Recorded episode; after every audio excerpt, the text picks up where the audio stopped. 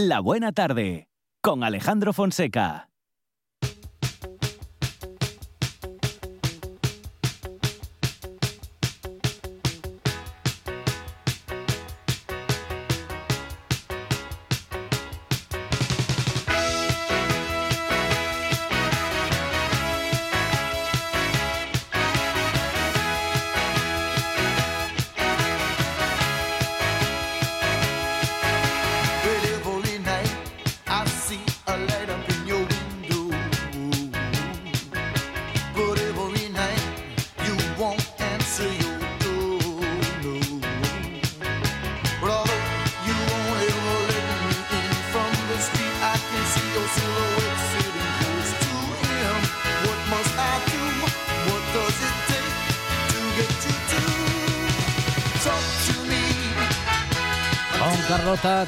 Todas las voces de la literatura en esta buena tarde. Carlota Suárez, ¿qué tal? Buenas tardes. Muy buenas tardes, ¿qué tal? Muy bien, Carlota en la radio y con, como decimos, ¿no? Con un montón de noticias eh, literarias de aquí y de allá, Carlota. Hoy traigo mm, de todo. A ver. Eh, vamos a empezar, bueno, os voy a dar muchísimas cosas para entreteneros durante el verano, no vais a tener excusa que nadie me diga que se aburre. y empezamos por la agenda cultural. Vale. Eh, bueno, quiero que sepáis que este jueves 27 de julio a las 7 en el Palacio eh, de los Condes de Toreno de Oviedo se entregan los premios literarios y artísticos en lengua asturiana. Sí. Y bueno, por supuesto, no dejéis de entrar en la página de vuestra biblioteca y de consultar la, la de la red de bibliotecas municipales, porque seguimos jugando a la biblioteca loca, escapando de isla de tormenta, filosofando con filonenos y echándole teatro y cuento al verano. En Oviedo las calles se han llenado de cuentacuentas, eh, de cuentacuentos y bueno, un montón de actividades más. Recordad que hay muchas playas con biblioplaya y pues eso, que las bibliotecas también son para el verano. Claro que sí, como las bicicletas. Claro, tu peli, una de tus pelis favoritas, que lo sé yo. Sí, sí. Bueno, y hoy me van a... Bueno, me va a caer la, la del pulpo, Uy, ¿por qué? ¿Qué pasó? pero mm, vamos a ver, yo tengo que... Nosotros te defendemos. Bueno, no tengo hace, que comentaros no te hace falta que te defienda nadie, pero bueno, si hace falta. A ver, Fonseca, es que yo tengo un problema. Sí. ahora. Eh, es el tema, ya sabes que yo defiendo a capa y espada el artículo neutro porque para algo está. Sí. Y escribir eh, en castellano, que es una lengua tan rica y tan guapa, porque el castellano es guapo, ¿para qué lo vamos a negar? Y no poder hacerlo con libertad, es decir, tener que hablar de niños y niñas o niñes, Sí. es incómodo. Ajá. Pero es que ahora no te cuento con el tema de la X. Y es que la X es una letra con la que se está sustituyendo ahora esa E que sustituye al artículo neutro. De manera que a veces al ver esta X... Hace eh, un poquito de ruido, ¿no? Sí, Claro, tanta claro. consonante seguida, yo ya no sé si estoy hablando azteca, Ah, maya ah, o... ah, ah. ¿Tú te acuerdas de aquella, palabra, de aquella mm, peli que se titulaba Maya o azteca, no me acuerdo, y que era en versión original, estaba grabado en, en maya? Sí, sí. Sí, era maya la, peli ajá. y estaba subtitulada. Bueno, eh, escuchabas hablar maya y es que es imposible de entender. Pues lo mismo me pasa a mí con las X. Apocalipto, Apocalipto, la es de Mel Gibson. Sí, Mm. Y te acuerdas, ¿no? Sí, sí, sí. sí. Como, pues es lo mismo. Ahora con la X es como si estuvieras hablando maya, exactamente igual. Y bueno, aunque la intención detrás del lenguaje no sexista es muy loable, lo entiendo, no solamente lo entiendo, sino que lo comparto. Vamos a ver, que soy una tía. Eh, eh, no, no entiendo, eh, vamos, otra manera de ser que, que apoyar pues el feminismo. Pero esto no, no me convence. A ver, que la implementación de la X o de la E dificulta la lectura, dificulta la comprensión. Ya entendemos bastante mal porque la comprensión lectora deja mucho que desear en el público en general. Y no es el lenguaje al fin y al cabo una herramienta. ¿Para qué lo vamos a, a dificu- Vamos, ¿por qué lo vamos a poner más difícil, no? En fin, yo lo dejo ahí. Voy a establecer el debate en redes Vale. y a ver qué pasa, Muy bien. si os parece. A mí no me gusta mucho eso de la X. Es que no, la X no, queda raro. No, no, Queda raro. no lo veo. No me gusta. Pero bueno, a, a ver. A ver qué pasa, a ver qué nos dicen los oyentes. ¿Eh? Yo lo voy a hacer, voy a hacer una especie de sondeo a través de las redes sociales y yo os voy contando lo que me cuentan. Y bueno, hoy quiero hablar de una escritora a la que quiero especialmente y cuando yo os hable de ella la vais a querer vosotros también. Se trata de Mary, de, de Mary Youngstead. Mary Youngstead eh, es, bueno, eh, a ver, es una escritora sueca que escribió eh, una saga muy exitosa, que es la serie Gotland, que está ambientada en, una, en la isla de Gotland, eh, concretamente en Visby, que es la, es la capital. Y esta serie eh, nos presenta varios personajes, es la típica serie de novela negra nórdica de la que luego hablaremos, eh, pues mm, con personajes muy introspectivos y demás. Pero lo que más me gusta de, de esta de Mary es lo primero, eh, está fincada en España, concretamente en Gran Canaria, a mí ya me hace tilín, en Arguineguín, eh, que a lo que bueno en Arguineguín que la llaman Arguineguín la llaman la, la pequeña Noruega porque hay muchísimo escandinavo allí, Ajá. muchísimo noruego también. Ella es sueca, eh, repito. Y ella eh, siempre dice que es una sueca en un cuerpo eh, de española. Ajá. Y os cuento porque ella ¿Por dice qué? que se siente un poco alienada en, eh, cuando está en Suecia. Que es una tía que habla mucho, habla muy alto, eh, pues eh, se ríe a carcajadas, es muy expresiva, gesticula. Entonces, claro, ¿qué pasa? Que en Suecia se sentía, no le gusta el frío, en Suecia se sentía un poco, pues eso, como apartada, como, como si fuese la loca de, de la vida. Y claro, de repente llegó a España y se sintió en casa. Dijo, pero bueno, si es que, es que yo soy, y, y yo estoy aquí, ¿no? Y bueno, vive en Arguineguín. Eh, tiene un novio, yo no sé si sigue con este novio, ¿eh? por lo menos lo tenía. Y bueno, ella ya os digo que escribió la saga esta de Gotland, la serie Gotland. No sé si ya la terminó de escribir porque aquí vamos un poco retrasados en la traducción. Entonces vamos como cinco libros por, de- por detrás. Pero sí que sé que con su novio, que también es escritor, escribió un libro. Y ellos tenían pensado hacer una serie. Y yo no es por ponerme en plan feminista, ni mucho menos, Ajá. pero el libro fue una caquita. Vaya. A ver, Sí. se nota y yo digo, a ver, esto Sí, lo escribió sí. él y ella puso el nombre, porque se- am, yo me lo leí, me lo tragué, porque además se desarrollaba en Gran Canaria, en un retiro de yoga, vamos, es que era, estaba escrito como para mí, eh, me apetecía muchísimo leerlo y me llevé una decepción total. No identifiqué a la autora, no identifiqué a Mary Youngstead por ningún sitio. Así que bueno, yo os recomiendo de verdad que, que investiguéis a, a esta autora porque es una tía muy fresca, eh, a mí me gusta mucho y tiene, además, bueno, eh, sus personajes eh, son muy buenos, como casi todos los, los de las sagas eh, escandinavas o, o de los libros de, de novela negra escandinava, son personajes muy complejos, pero además tienen esa chispa, ese toque de ella. Y creo que ese toque viene de ahí, viene de que está un poco españolizada. Entonces seguro que os gusta mucho. El libro del que os voy a hablar hoy se titula No te pierdo de vista y es la entrega número 15, Alejandro, de la saga de Gotland. Wow. 15, ¿eh? Ya es una historia mm, eh, larga, larga, ¿eh? A ver, trillada. Sí, sí, sí. hay que reconocerlo. De hecho, eh, precisamente porque llegó al 15, al, al volumen número 15, se me ocurrió que hoy podríamos hablar de por qué nos gustan tanto las sagas de novela negra escandinava. Yo hice por ahí un sondeo y fui preguntando. Sí, ¿y qué dicen los lectores y las lectoras? Pues te cuento lo que dicen. Eh, bueno, yo planteé la, planteé la pregunta en redes. No os voy a destripar nada del libro, porque no os comento nada, porque es un poco la estructura de todos los libros de, de la serie Gotland, ¿vale?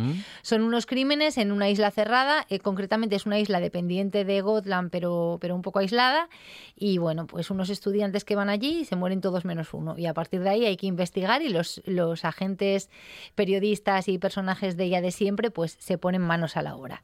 Simplemente pues os lo dejo ahí, que ya tenéis el volumen número 15 Ujú. y que a por él. Muy bien. Pero vamos a esto que me parece muy interesante y creo que os va a gustar.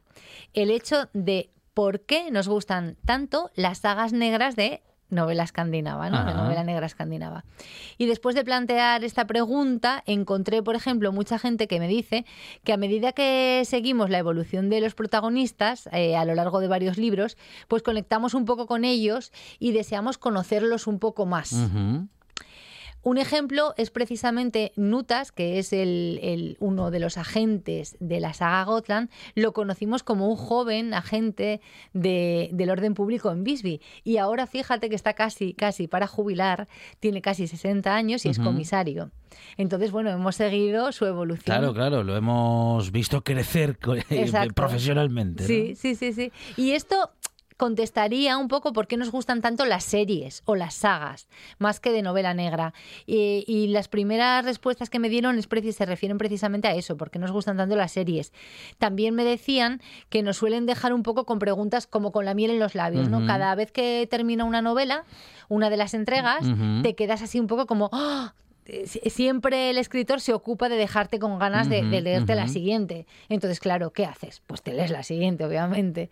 Y luego también eh, me decían que las sagas, y es cierto, tienden a crear eh, seguidores muy activos.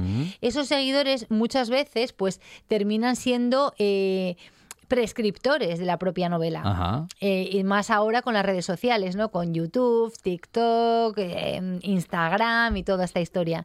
Y eso hace que se dupliquen o, bueno, que se creen más lectores. Y luego, pues la conexión con el autor, que llega un momento en que la tenemos, eh, como no- me pasa a mí con Mary Youngstead, por ejemplo, porque, bueno, quieras o no, si tú sigues sus libros, pues si ella da una entrevista, vas a escucharla Claro, o vas claro. a leerla, y en fin, pues esto. Bueno, tenemos eh, propuestas para este verano, Carlota, ¿eh? Tenemos propuestas. Eh, y antes de las propuestas, en cuanto a la novela negra escandinava, Sí, sí. simplemente decir que, claro, ¿qué pasa? Estamos en verano. Aquí en España hace un calor, Sí, bueno, incluso aquí en el norte. Mm. Entonces, ¿qué pasa con las sagas escandinavas? refrescan. Te refrescan.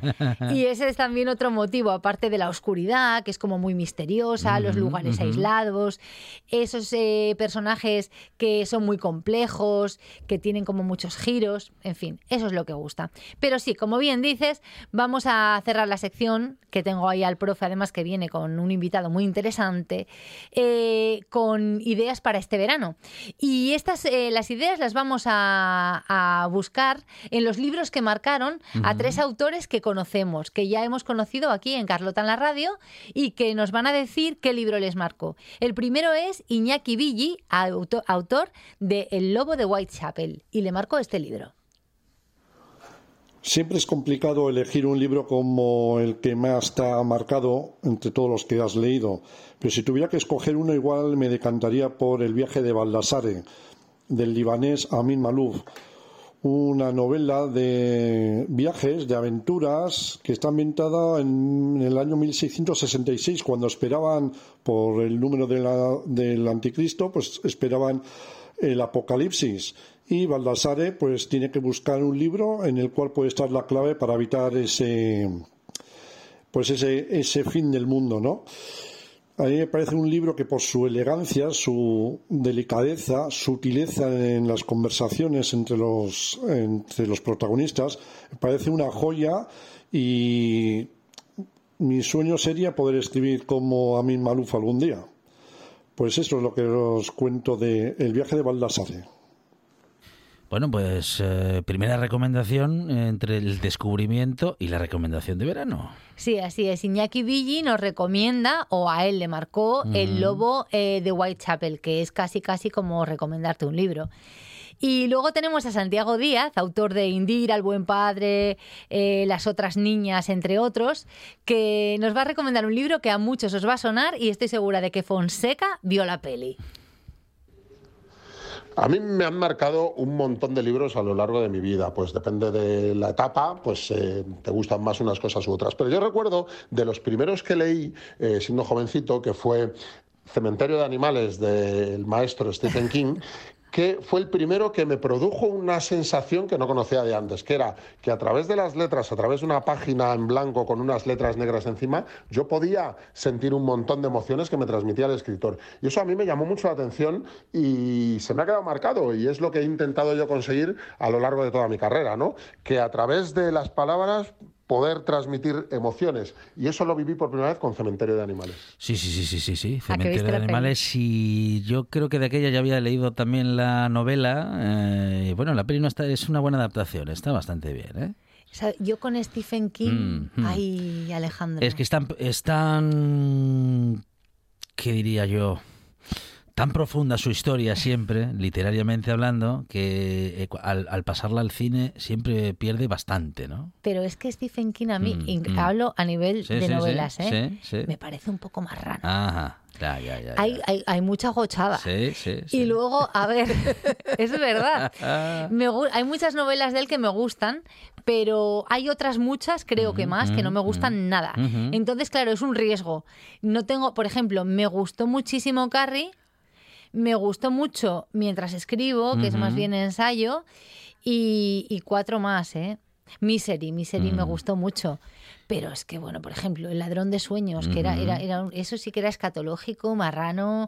Es que, bueno, Mm, Stephen mm. King a veces... No le convence, no le convence a Carlota No. eh, el autor de bestsellers. No, tengo mis altibajos con él. Tengo mis altibajos. Cuando me gusta, me gusta mucho, pero es que arriesgo, arriesgo cuando me meto con una novela de él. Bueno, última revelación de la tarde, Carlota. Última recomendación de la tarde eh, es con, bueno, nos lo va a hacer eh, María Elena Morán, la flamante ganadora del premio Café Gijón con. Volver a Cuando, eh, y nos va a recomendar una novela que, que es, bueno, pues muy recomendable. Un libro que me marcó mucho fue Pedro Páramo, porque recuerdo que mi sensación fue como de, de sorpresa y de felicidad de ver toda esa libertad narrativa puesta así en ejercicio, vuelta, vuelta a estilo, vuelta a lenguaje, eh, toda esa, mm, esa mezcla de niveles diferentes de, de realidad y cómo eso va, va entrando, cómo eso va eh, amalgamándose, ¿no? Y, y cómo vamos acompañando esos personajes que al mismo tiempo son tan reales, tan, tan pueblo, tan, en fin, tan, tan reflejados en ese, en ese ambiente eh, maravillosamente contado que, que Rulfo hace, ¿no? En- eh, Comala y, y, bueno, sus adyacencias, digamos, reales, reales y metafóricas. Hablamos muchas veces de muchas pelis que nos han hecho amar el cine y este es un, esta es una de esas historias que te hacen amar la literatura, la de Juan Rulfo. ¿eh? Es una pasada y además es que, bueno, hablábamos antes de los personajes de las novelas escandinavas, de la profundidad y de los giros y tal, y la verdad es que eh, Pedro Páramo piensas en aridez. Yo cuando escucho el título Mm, pienso en, en mm. algo árido, en una meseta, y es que eh, tanto los paisajes como los propios personajes muchas veces tienen esa... Bueno, te- yo tengo grabadas todas las imágenes de esa, de esa historia y ahora que lo acabas de describir es que me ha venido ¿A que sí? de repente todo, todo ese... Bueno, pues en fin, todas esas imágenes, ¿no? Sí. sí, sí, y sí, muy pocos, muy pocas narraciones consiguen eso. eh, eso es un triunfo, el, el- el transformar las palabras en lo que son en realidad información y imágenes. Por eso no se puede poner la X en- y porque tenemos que comprender perfectamente lo que leemos para poder crearnos esas imágenes maravillosas. Con Carlota Suárez, la literatura es protagonista en esta buena tarde. Carlota, muchas gracias. Abrazote. Todos los fines de semana tienes una cita con la gastronomía asturiana. Les Fartures, con David Castañón. Sábados y domingos al mediodía en RPA. Concurso de podcast de RTPA. La Radiotelevisión del Principado convoca el primer concurso de podcast de ficción y no ficción. Presenta tus trabajos hasta el 31 de julio. Gana premios en metálico y la posibilidad de escuchar tu podcast aquí, en RPA, la radio autonómica de Asturias. Consulta las bases en www.rtpa.es. Concurso de podcast de RTPA. RTPA con el talento asturiano. RTPA. Vocación de servicio público. La buena tarde. Con Alejandro Fonseca.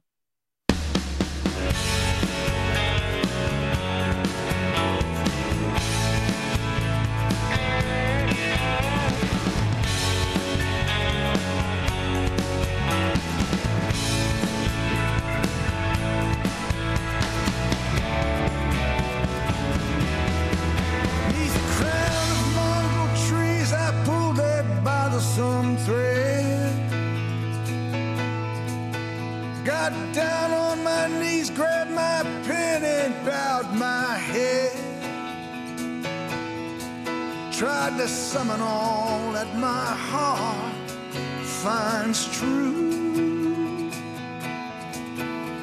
and send it in my letter to you.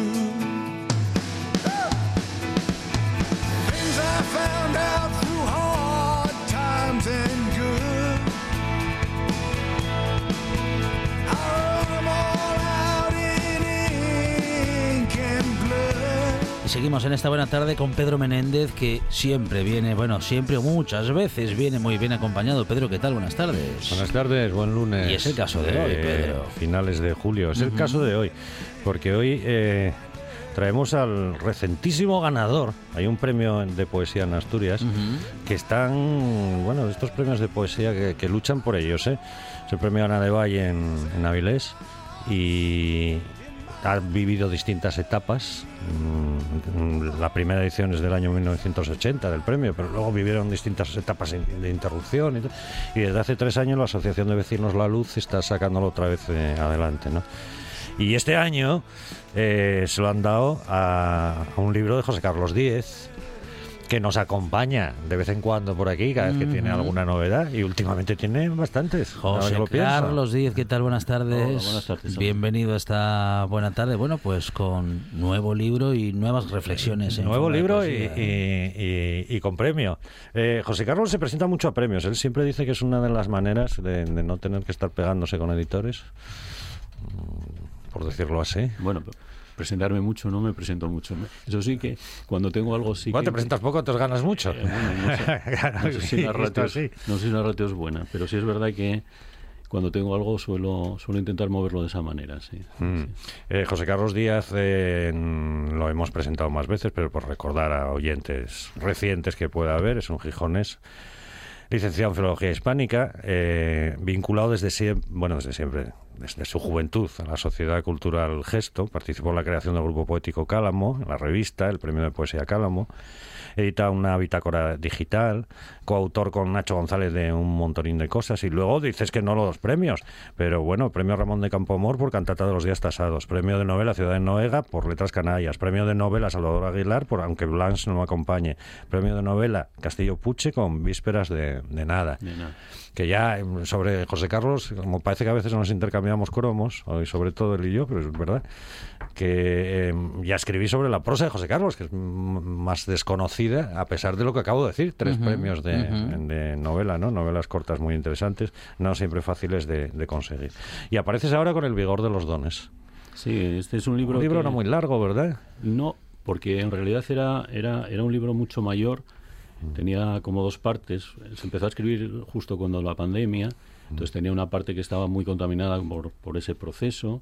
Y luego cuando salimos de la pandemia el libro siguió creciendo con ya con una especie de, poemas más celebratorios y con mucha más luz. Eh, cuando tenía el libro más o menos, pues, pues un borrador bastante ya pergeñado, ¿no? Pues lo di a leer, se me aconsejó que, que mejor que dividía el libro en dos, en dos, en dos volúmenes. Y con el de los poemas, digamos, más alegres, más, más optimistas, por así llamarlos de alguna manera, pues se creó este vigor de los dones, ¿no? Y con ese, bueno, luego cuando lo tenía vi que, que estaba que estaba entonces el, el Ana de Valle a punto de cerrarse y me pareció un, un- un certamen interesante, ¿no? Y porque ha tenido siempre ganadores, bueno, eh, un cierto prestigio, ¿no? Y, y me, y me pareció que, que podía ser interesante mandarlo y bueno, con la suerte de que de que fue premiado, sí. Eh, sigues en tu territorio, lo que pasa es que esta vez no solo tus territorios, no solo ese occidente de Asturias, de aire, de lugar y gente. Yo, lo- al leerlo estos días, claro, mm, me viene, como es muy reciente en el libro anterior, aire de lugar y gente, edición estrella. mm, Yo creo que en alguna librería todavía puede encontrar algo, no lo sé si lo pueden encontrar o no.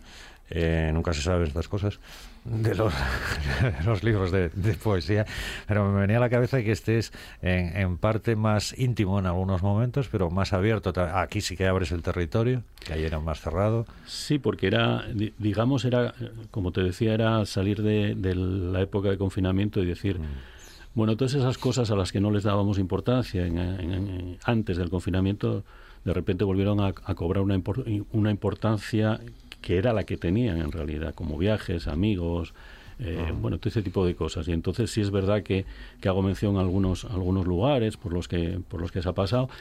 Y sí sigue presente el occidente, en este caso sobre todo el occidente de la Ría de Leo, con, con varios poemas que hacen mención a, a ese territorio donde, donde suelo recalar habitualmente. Quizá el, por leer, empiezo leyendo yo, que sabéis que si no leo, yo, yo si traigo un poeta yo tengo que leer. Quizá por esto que estabais diciendo, José Carlos, ahora, eh, muchos oyentes se pueden sentir identificados con este poema que se titula Cena con amigos. Atravesamos la ciudad bajo el gélido frío de una noche en febrero. Esperan por nosotros el fuego y la palabra, los amigos junto a la mesa. Las flores y el perro que lame, compasivo, las carchan nuestras manos. La vida se reanima en el afecto. Totalmente. Sí que después de la pandemia, sí, ¿verdad? sí, eso sí, de, sí. de volver a cenar con amigos, eso de volver a ir a casa de los amigos, cosas que parecían tan evidentes antes de la pandemia. y Tan a, la repente- tan a la mano, ¿no? Tan, Sí, tan y- cotidianas. Y, y ce- celebrarlas y cantarlas de algún modo en un poema. y darles la importancia y que, darles la importancia que tienen, tienen. y que no se la dábamos, ¿no? Me imagino. Y todo- hay, hay varios poemas sobre, sobre ese tipo de cosas que, que, que de repente nos volvían a asombrar, ¿no? Por eso hablo de los dones, ¿no? Mm. Por eso.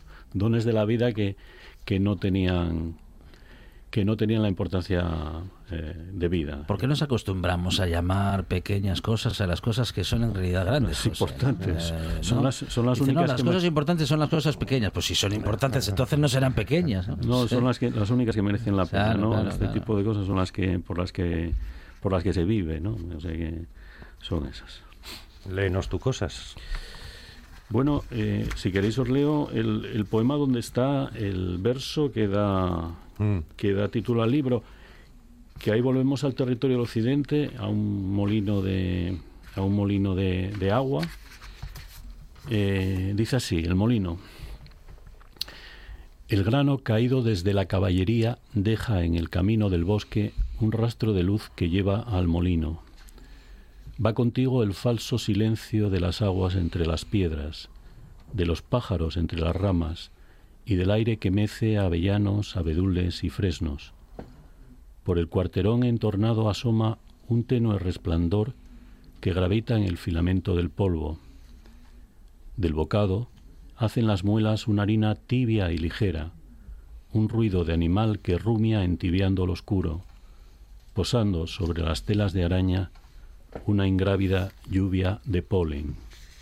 A los pies del hombre que muele, en esa alquimia recóndita con que se fueron saciando las hambres, el río recuerda la vida, el vigor de sus dones y el final de su cauce, la maquila con que saldan los días, cuanto fuimos y somos, memoria de esfuerzo y de dicha, horizonte de estuario.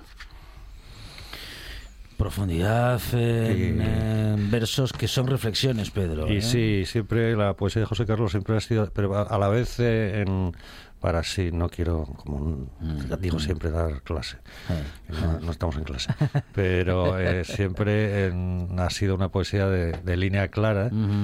Siempre ha buscado en su trabajo poético el- la eso de que la poesía debe ser oscura o que no se Mm. entiende o que Mm. no va con José Carlos, irá con otra gente, pero Sí, con, sí. con él es evidente que, que no va. Siempre ha buscado lo difícil, que es eh, precisamente que se entiendan las cosas, logrando a la vez un lenguaje poético de Lo, eso, lo difícil real, que es no- lograr no- profu- profundidad con, Claro. con sencillez. porque digamos, sencillez ¿no? y, y- Sí, y sí, superficialidad eso es muy fácil. Es todo lo que vemos en redes y todas estas cosas. Pero, eh, al- el, paso del tiempo desde luego Perdón, la poesía que se ve en redes, claro, no. no es poesía Ah, eso es.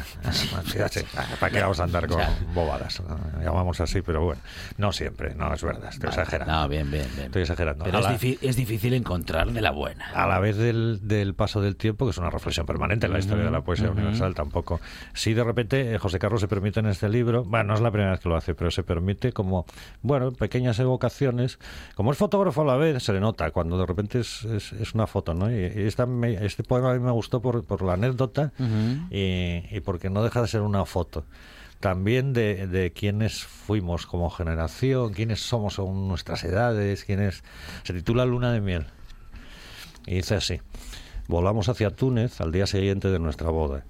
No guardamos foto alguna del viaje porque el sol del desierto abrazó el negativo de la cámara. Recuerdo las palmeras de Toser, los mosaicos de El Bardo y el té a la menta en Sidi Busaid. Recuerdo también que a pesar de todas las ruinas, el mundo era un lugar de poco más de 20 años, los que teníamos entonces. Eso es completamente autobiográfica.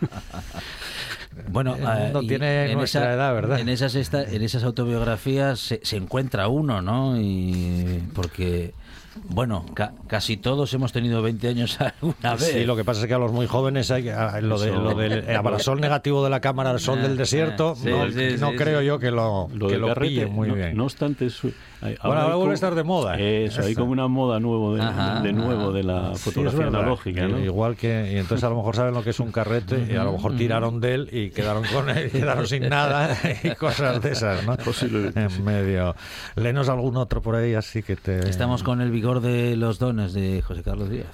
Bueno, entre, entre hablábamos de, de esas eh, cosas que recuperamos, entre ellas está el cine, de una película que, que siempre me gustó mucho, que es París, Texas, ¿no? Y, y este poema está, está dedicado a esa, a, esa, a esa película. París, Texas. Mientras a solas y en su cuarto mi hijo repite a la guitarra las notas de Ray Cooder, en la habitación 1520 del Hotel Meridian de Houston, una lámpara de mesa proyecta su luz desvelada sobre un cenicero de colillas en la noche insomne en que a Travis lo desveló el remordimiento.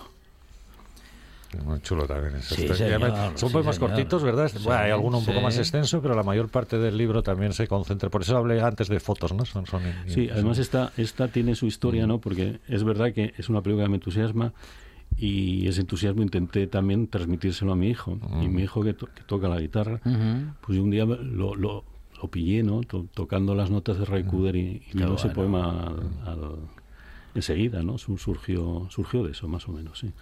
Bueno, nos vamos con, la, con el último poema, Pedro. El último, sí, este, este hay que leer. No, yo no sabía bien en qué circunstancias íbamos a leer hoy este poema el lunes, después de las Sí, elecciones de ayer sí. domingo. No Ajá. tenía claro, obviamente cuando preparé Mm, mm. Y quedé con Pero José tenías Carlos, claro que lo ibas a leer. Pero lo iba a leer, lo que pasa es que no sabía exactamente qué contexto. Era un poema que ya había, eh, que ya había subido a, a- yo a, a redes. Se titula Guardar las fuerzas. Hay trinos en el aire y colores en las flores. Y hay lugares en sombra desde donde alcanzar la insólita perfección de los días felices. La única culpa sin perdón sería hoy, aquí y ahora, rendirse al pliegue ruin o al acoso tenaz de los insectos. Rendirse además justo cuando nos queda tanto contra lo que guardar las fuerzas. El vigor de los dones, José Carlos Díaz, porque Díaz, porque la poesía nos ayuda a guardar fuerzas, porque es en parte eh, justamente una de las herramientas que más fuerte se mantiene junto a nosotros desde hace tantísimos años y que nos da muchas fuerzas para seguir, porque muchas veces la poesía nos da esa fuerza en momentos en los que realmente la necesitamos. José Carlos, muchísimas gracias. Gracias a vosotros. Pedro Menéndez. Iremos avisando de presentaciones y cosas así Sí, para que la gente se vaya enterando de cuando se presente el ¿Quiere- libro. ¿Adelantamos alguna? ¿Tenemos algo cerquita? de momento no. todavía. No, porque ahora el verano, claro. Pues lo contamos. Sí. Lo contamos cuando llegue. Pedro, muchísimas gracias. Gracias, buena semana. Gracias, adiós. Un programa de viajes, turismo, aventura e historia lleno de contenidos didácticos con los que aprender y divertirse. Un escaparate turístico donde se incluyen información sobre casas rurales, hoteles, gastronomía, turismo de aventura, senderismo, Voy festivales. a volver a salir y quiero que me aplaudáis como si fuera yo que sé. Un buen día para viajar. Un programa de apoyo al sector turístico de Asturias. Los sábados y domingos a las 10 de la mañana. La buena tarde. Con Alejandro Fonseca.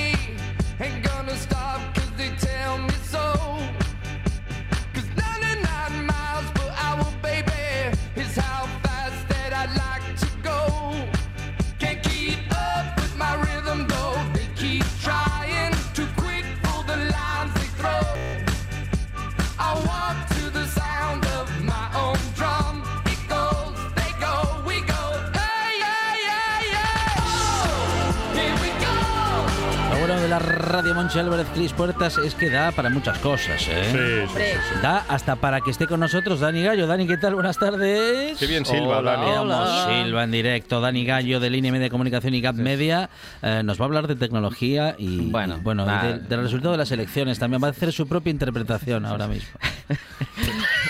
No, es que no sé, No está- no tengo, estaba en el guion. no tengo Ah, palabras, Claro, no tiene palabras. Para, para decirlo. Sí. Mm, No, bueno, usted puede decir qué podemos decir que no se haya dicho ya. Ya. Y bueno, con eso ya queda como Dios. Bueno, O sea, yo solamente voy a decir sí, que sí. estoy feliz. Muy bien. Está feliz. Sí, feliz. Estoy feliz. Hoy nos trae alguna noticia Hoy hay tecnológica. que poner alegría todo el tiempo. Alegría, la la la la la. O sea, que no hay ninguna noticia tecnológica que nos vaya a alegrar el día. Bueno, la verdad que Sí. eso ya sabes que, que poco, de, tecnología Sí. poco. Si quieres te digo alguna serie porque Ajá. Yo Una quiero cosa. preguntar por Sí. el otro. Sí, ¿Dónde el está otro. Ah, es verdad, es, es verdad, ya ni me acordaba de él. O sea, Sí, es no, que ya- no pasa desapercibido aquí en estos ¿Dónde está? Pues eh, sinceramente está, Uh, está, está- Sinceramente ya va, viene algo, viene una El camino al revelación. O sea- infierno está pavimentado por o sea, adverbios. o sea, di- em, como solemos hacer habitualmente. Spencer eh, empezaba todas las frases así, sinceramente, y luego llegaba al guantazo. Como suele ser habitual, cuando Sí. uno de los dos falla, Claro. eh, vamos a degüello, a cuchillo, eh, y, Sí, y muy nos decimos Si todos no quiere que hablen mal de él, que- improperios que, no y- falte. Sí, pero bueno, nada, tengo que excusarle que el prove está, Está en casa, sí, Ah, y, mm, la ciática Ah, ha, pasado. Por, Sí, sí. por su casa, Vaya, digámoslo hombre. así. Sí. Eh, Entonces, bueno, nada, un mensaje de apoyo, Un Alberto. mensaje de esperanza. Esperanza, ¿eh? Amor e ilusión. Sí, señor. Y esperamos que te pongas bien para Eso traer. mm, Bien no se va a poner, ya lo Sí. sabe usted. Ya, pero yo, nos yo- pasemos. yo la verdad que últimamente al prove le veo bastante fastidiaduco, pero no sé cómo, siempre dice que va a llegar a los 200, pero yo Ya, a pero este ¿cómo? ritmo... ¿Cómo va a llegar a los 200? Con dificultad, claro. Porque si llegas como un Jimiagu, Bueno, pues sí, nada, un saludo, Alberto. Pero Y bueno, mira, sí- a ver, que pero igual sí no que son ten- 200, pero 190 y algo igual Pero sí que ya. tenemos series, ¿eh? Sí, sí, sí. Oye, eh, no sé si habéis visto, yo me, bueno, me estoy echando Ujú. unas panzadas de risa con el castillo de Takeshi, que Ajá. está en Amazon Prime, es lo que antiguamente conocíamos como humor amarillo, ¿no? Ajá. Esto que, que molaba de, de ver cómo se daban unos castañazos Sí. y leches increíbles. Pues ¿Cómo bueno, no? ha regresado eh, el humor de, de la leche. Pero es el lo humor mismo. de darse un leñazo. hay. Chino Cudeiro. Ahí, bueno, obviamente el chino Cudeiro, el, Ah. antiguo, el Sí, antiguo sí. ya no, igual ya pasó a mejor mm, Ajá. live, digámoslo. Sí, sí. Pero bueno, ahí, ahí están. Oye, con todas las pruebas que conocíamos, eh, la verdad que, bueno, está, está graciosa, ¿eh? ¿Quién No sé. ¿Eh? ¿Quién Sa- sale así famoso? el chino el chino Cudero versión Pero ¿quién pone, quién 2.0. pone las Versión voces? Badajoz, Eh, pues mira, las voces Es en- es en está, España, ¿no? No está producido en España, no. no. Bueno, las voces las pone, creo recordar que es Dani Mateo, eh, uno de los que está ahí, y no, no me acuerdo de las Rovira, otras. ¿estará Rovira por ahí? No me parece, no, No. lo sé ahora mismo, pero bueno, está, está bastante graciosilla, graciosilla, ¿eh? Yo hay un, hay un vídeo en YouTube que se llama Gacela Thompson, que Ajá. si alguna persona Thompson. está pasando un proceso depresivo, o sea, si alguien se siente triste, gris en un momento, Ah. solo tiene que poner ese vídeo y, y la vida eh, le sonreirá. Mira, están Dani Está muy- Rovira, está muy bien ese Gacela. Thompson, ¿qué ha pasado? Búsquenlo. Te lo, te, lo, te lo confirmo, eh, Monchi, que está Dani Rovira, Eva Soriano y Jorge Ponce poniendo las voces aquí a, a los castañazos que se pegan en esta serie. Eh, y luego, como no, eh, sigo viendo pues la de James May o la temporada 2 de O'Cook, que es eh, este inglés que tiene bastante dinero, que no tiene ni idea de, co- de cocinar, pero que bueno, que lo intenta y bueno, es bastante gra- graciosilla. ¿Vale? Y luego la serie que estoy viendo en Sky Showtime es la de Star Trek, la de los paisaninos estos que van en pijama. En esquijama. Eh, sí, esta, Con los el que van puñín- en pijama. con el puñín La cerrado te- abajo. La, la temporada 2 de Stranger New Worlds. La verdad que Sí, porque puedes ir en pijama o en esquijama. Estos van en esquijama. Oye, la verdad que la nueva temporada está, está muy bien, ¿eh? yo os la recomiendo. No sé si sois de, de esta temática, Ajá. pero bueno, a mí personalmente me, me está gustando bastante. Muy ¿Y bien. Spock sale? Eh, Spock, Spock sale, sí, sigue con las mismas ¿Sale orejucas. Sale con Pero- las orejucas Pero así. ¿Será otro Spock? Sí. Bueno, es digamos que uno, uno nuevo. Han puesto ahí ¿Está uno nuevo. muerto Leonard Nimoy? No está muerto, no. ¿No está muerto? Me suena que sí. Yo creo que sí. Eh, Murió hace- sí. Sí. No lo sé, no me lo sé. pare- Vamos a preguntar que- ahora. Sacamos una ouija. Veremos. Nimoy. Si usted contesta- en contacto con... Si contestas que está muerto. Oye, y el tema de películas, eh, tengo que deciros que no sé si estáis. que- de, qué- de qué equipo sois? ¿Sois del equipo Barbie o del equipo Oppenheimer? Yo soy- ¿Qué? yo Porque estoy es que flipando con esta- con esta situación. no, es que es- Sí, lo, lo está, no. lo está petando. Lo No. petando no, lo Barbie. siguiente. No, Las yo dos, inten- las dos. Intento estar cerca del cine, Dani Gallo. Estáis intentando estar cerca. Entonces, Oye, pues sí. tengo que decirte que, ¿Qué que, que- que decir? se han Fonseca, fusionado. de una vez. An- anti-Nolan. Barbie o...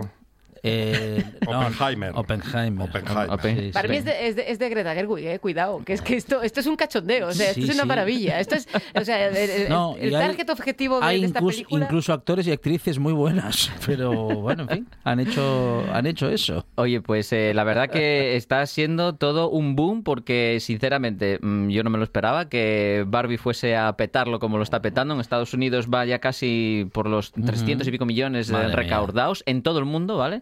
Y Oppenheimer no se queda no se queda a la zaga y está también muy cerca de los 200 millones de dólares recaudados en todo el mundo. Leonard Nimoy nos dejó en 2015. En 2015. Vale, Sí. vale, vale. Pues me, sona- me ya quería el- sonar. Ya tenemos el dato.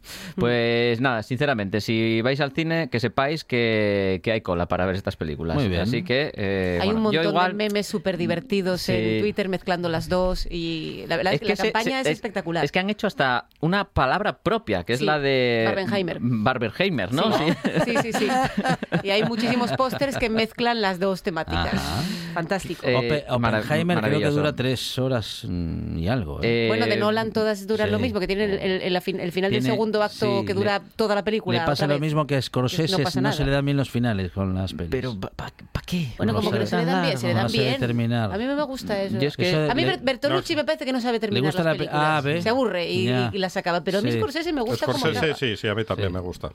Pero son demas- demasiado largas. A mí es que, es que el cubo. era- Pero ya estamos con lo el largo, cubo- lo no. largo y lo corto. Si cuentan una historia y la cuentan bien, ¿qué más da que dure Ah, una hora que tres? Pero es que a Claro. mí no me llega el cubo de palomitas llega. hasta el final, con Pero una película tan larga. Pero Hay que coger el, el tanque. Pues lleve un chuletón patatas fritas, yo qué sé. Oye, cua- cualquier día Sí. te lo encuentras, ¿eh? Porque ya eh, tienes al de al lado No, si te comiéndose sale, unos chetos te con sale más queso barato el y- chuletón Sí, sí. que las palomitas. A mí si me lo dan cortadín, Yo, sinceramente, mm, cualquier día de estos que vayas al cine, eh, seguro que alguien eh, aparece con un chuletón Podría o con un pasar. cachopín, ¿eh? cualquier día. Porque, bueno, ya, es que vamos a cenar ya directamente No, al totalmente, cine. totalmente. Madre mía, Yo no, me acuerdo no. que compré el tanque este gigante Sí. para ver, A ver, el, viento, tanque... el viento que agita la cebada.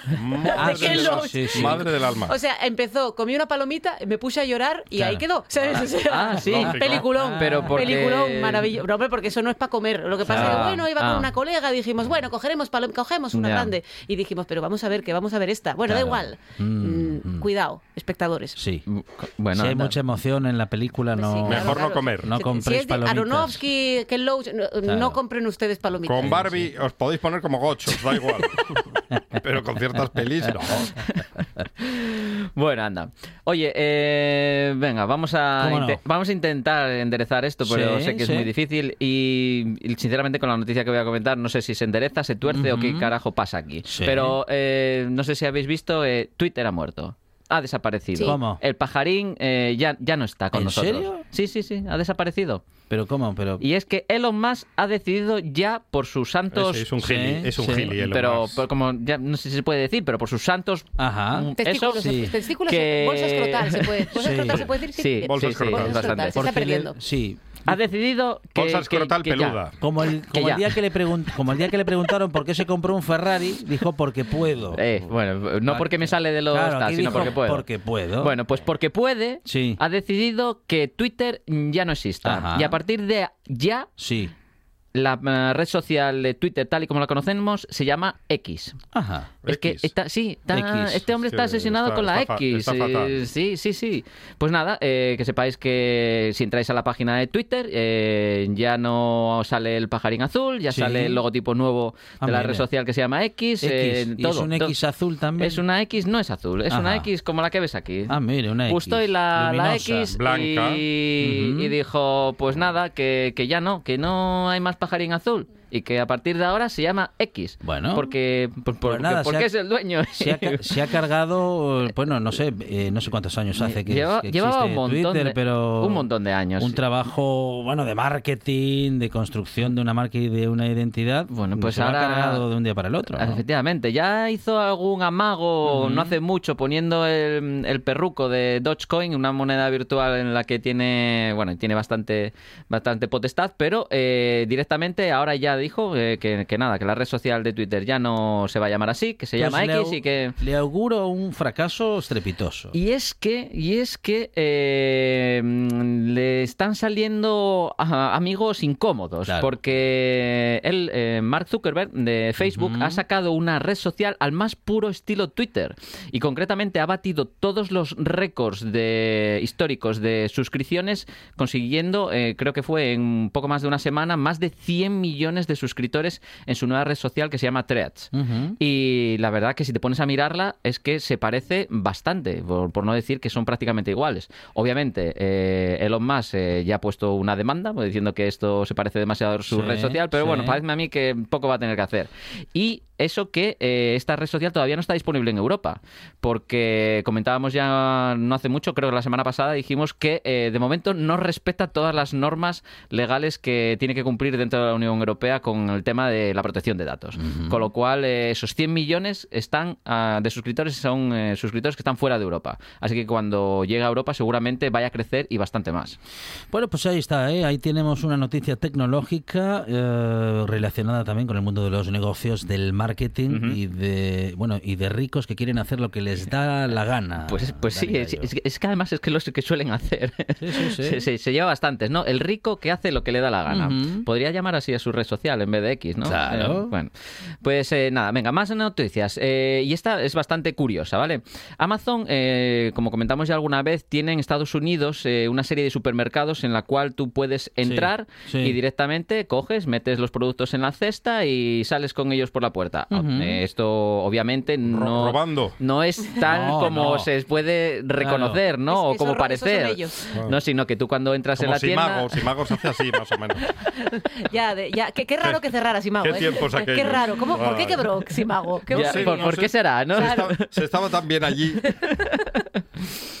Bueno, pues eh, nosotros con nuestra aplicación de Amazon podíamos entrar al supermercado, Sí. eh, estos productos quedaban asociados a nuestra cuenta y cuando salíamos por la, puer- por la puerta del- de la tienda se nos cargaban en nuestra cuenta. Pues bueno, han implementado un nuevo sistema el cual vas a poder también pagar con la palma de tu mano.